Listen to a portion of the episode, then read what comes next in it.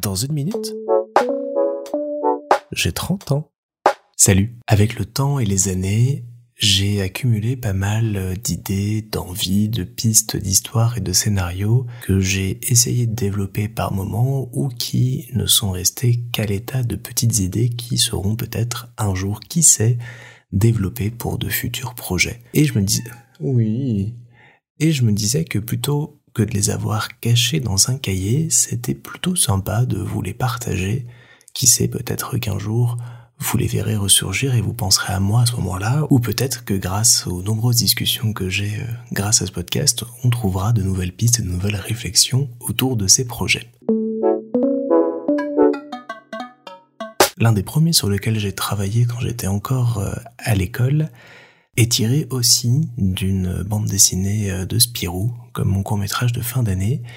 et provient d'un numéro spécial sur le futur et les technologies du futur et prenait comme idée de base que grâce à la technologie, les femmes ne vieillissaient plus.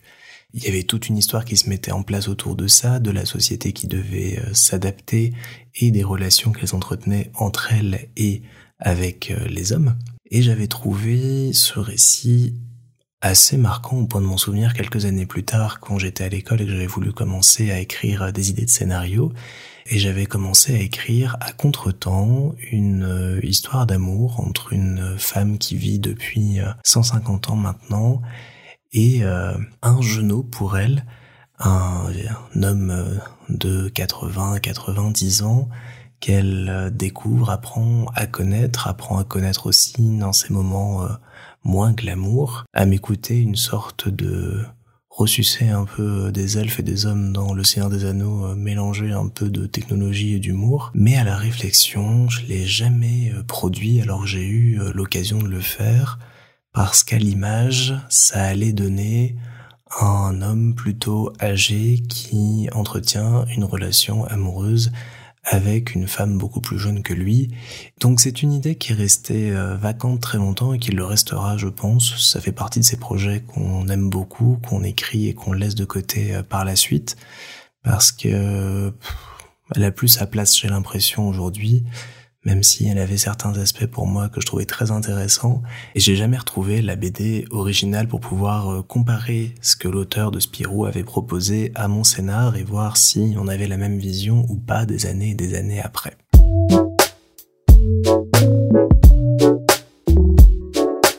L'un des autres grands sujets sur lequel j'aime et j'aimerais écrire, c'est la réincarnation. Je sais pas si je vous en avais déjà parlé, mais pendant très longtemps, j'ai eu euh, cette idée un peu euh, générale sur la vie que quand on meurt, on permet à une nouvelle âme de prendre place sur Terre et soit on lui laisse notre place, soit on vient quelque part compléter cette euh, petite entité qui vient de naître pour lui apporter des savoirs, des souvenirs communs à l'humanité et d'autres informations. Et j'avais envie euh, d'écrire sur le sujet, j'avais envie de partager des choses là-dessus, parce que je trouve que vivre après la mort, ça reste quand même euh, une idée qu'on a toutes et tous, euh, je pense, au fond de nous-mêmes. On n'a pas envie de disparaître et d'être oublié.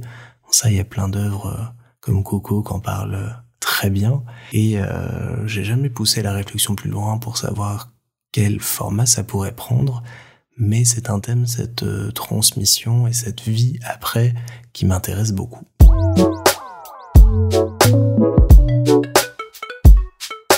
Juste avant la réincarnation, il y a donc la mort, et j'avais aussi envie d'écrire là-dessus parce que c'est une période dont on a peur à peu près toute notre vie, sauf sur la fin on se fait une raison et ça arrive, qui peut arriver euh, subitement, malencontreusement, qu'on le veuille, qu'on ne le veuille pas mais qui demeure malgré tout, sauf dans certains cas, un événement qui arrive à un moment surprise qu'on ne peut pas déterminer à l'avance. Et pour avoir vu quelques œuvres où des personnages reçoivent la date précise de leur disparition, j'aimais beaucoup l'idée derrière de réfléchir à qu'est-ce que je vais faire de tout ce temps qui me reste. Qu'est-ce que je vais pouvoir créer à partir de ça? Qu'est-ce que je vais pouvoir tenter? Qu'est-ce que je vais pouvoir euh, empêcher peut-être? Qu'est-ce que je vais faire en sachant que précisément à ce moment-là, je ne serai plus là? Je trouve que la vie est magnifique pour ça parce qu'on ne sait pas quand elle va s'arrêter, donc on vit un petit peu euh, au jour le jour à tenter des choses, à découvrir, à se découvrir, à rencontrer, et qu'un jour ça se termine. Et que même si on n'est pas forcément content que ça se termine, j'imagine, bah au moins on sait pas trop quand ça advient et on n'a pas à en souffrir en amont. Mais est-ce qu'au contraire, avoir la date bien plus tôt, peut-être même dès le début de notre vie, est-ce que ça n'amènerait pas d'autres choix, d'autres moments, d'autres réflexions et d'autres projets? Un autre projet sur lequel j'avais commencé à écrire pour le coup, c'était euh, l'adaptation d'une chanson de Juliette euh, qui s'appelle À voix basse. Dans À voix basse, Juliette nous raconte ceci. J'ai un bien étrange pouvoir, mais n'est-ce pas une malédiction? Cela a commencé un soir, j'avais à peine l'âge de raison. J'étais plongé dans un roman de la bibliothèque rose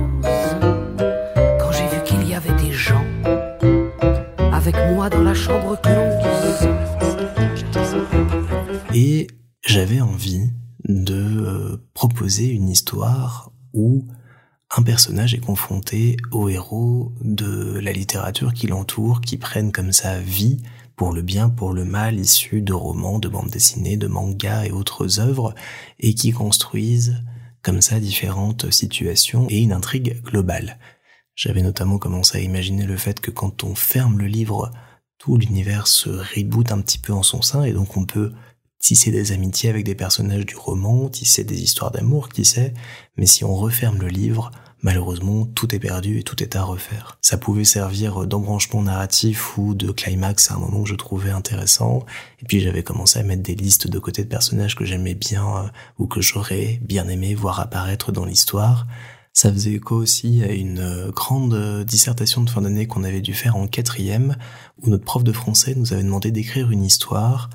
où tous les personnages, en tout cas le plus possible de personnages des livres qu'on avait lus pour le cours de français de l'année devaient se retrouver. Et comme on avait eu du Sherlock Holmes, je pense que j'étais parti sur euh, le meurtre ou la disparition de Pantagruel et toute l'enquête qui se passe autour avec différents personnages qui ont été témoins de tout ça et tout cet univers qui se met en place. Et j'aime bien l'idée que les univers fictifs peuvent prendre pied dans notre réalité. Pour ça que j'avais bien aimé aussi à ses débuts euh, la série Storybrooke, où les personnages de contes vivent dans la vraie vie euh, et ont euh, des activités, des vies de couple, de famille et autres en dehors de leurs aventures. Même si la fin est vraiment nulle, ne la regardez pas, mais l'idée de base me plaît beaucoup de cet imaginaire qui prend le pas sur le réel et j'aimerais bien travailler autour de cette notion.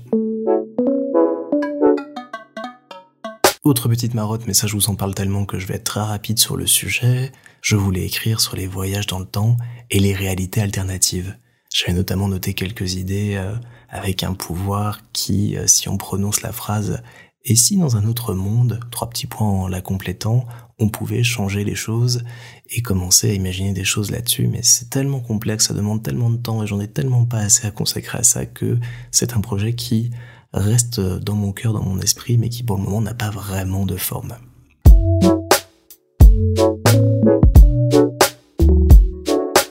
Et enfin, l'un des derniers projets sur lequel j'ai eu envie et sur lequel j'ai un petit peu travaillé, c'est une histoire un peu collégiale au, sein d'une famille qui a pour point central, port d'attache, la grand-mère, la matriarche qui est là depuis toujours et qui s'occupe un petit peu de tout et qui est au courant de tout et pour laquelle tout le monde se retrouve, s'accepte, accepte de cacher des choses, ne lui dit pas tout, Bref, totalement inspiré de la famille du côté de ma maman. Et je voulais imaginer ce qui pouvait se passer le jour où euh, cette matriarche disparaît. C'est une idée qui a été un peu abandonnée après la disparition de ma grand-mère parce que ça me faisait de la peine d'imaginer cette situation alors que je l'avais vraiment perdue et que ça a été un moment très douloureux pour moi. Mais cette idée générale d'avoir une euh, entité, une équipe, une famille qui tient par un aspect et voir comment est-ce qu'elle va évoluer après que cet aspect ait disparu me tente beaucoup. Parce que j'ai toujours cru que ma famille allait éclater, ça a été le cas sur certains aspects euh, après la disparition de ma grand-mère, mais elle a réussi quand même à rester assez soudée malgré tout ce que je n'imaginais pas en sachant tout ce qu'il y a de non-dits, secrets, tensions et autres rivalités en son sein.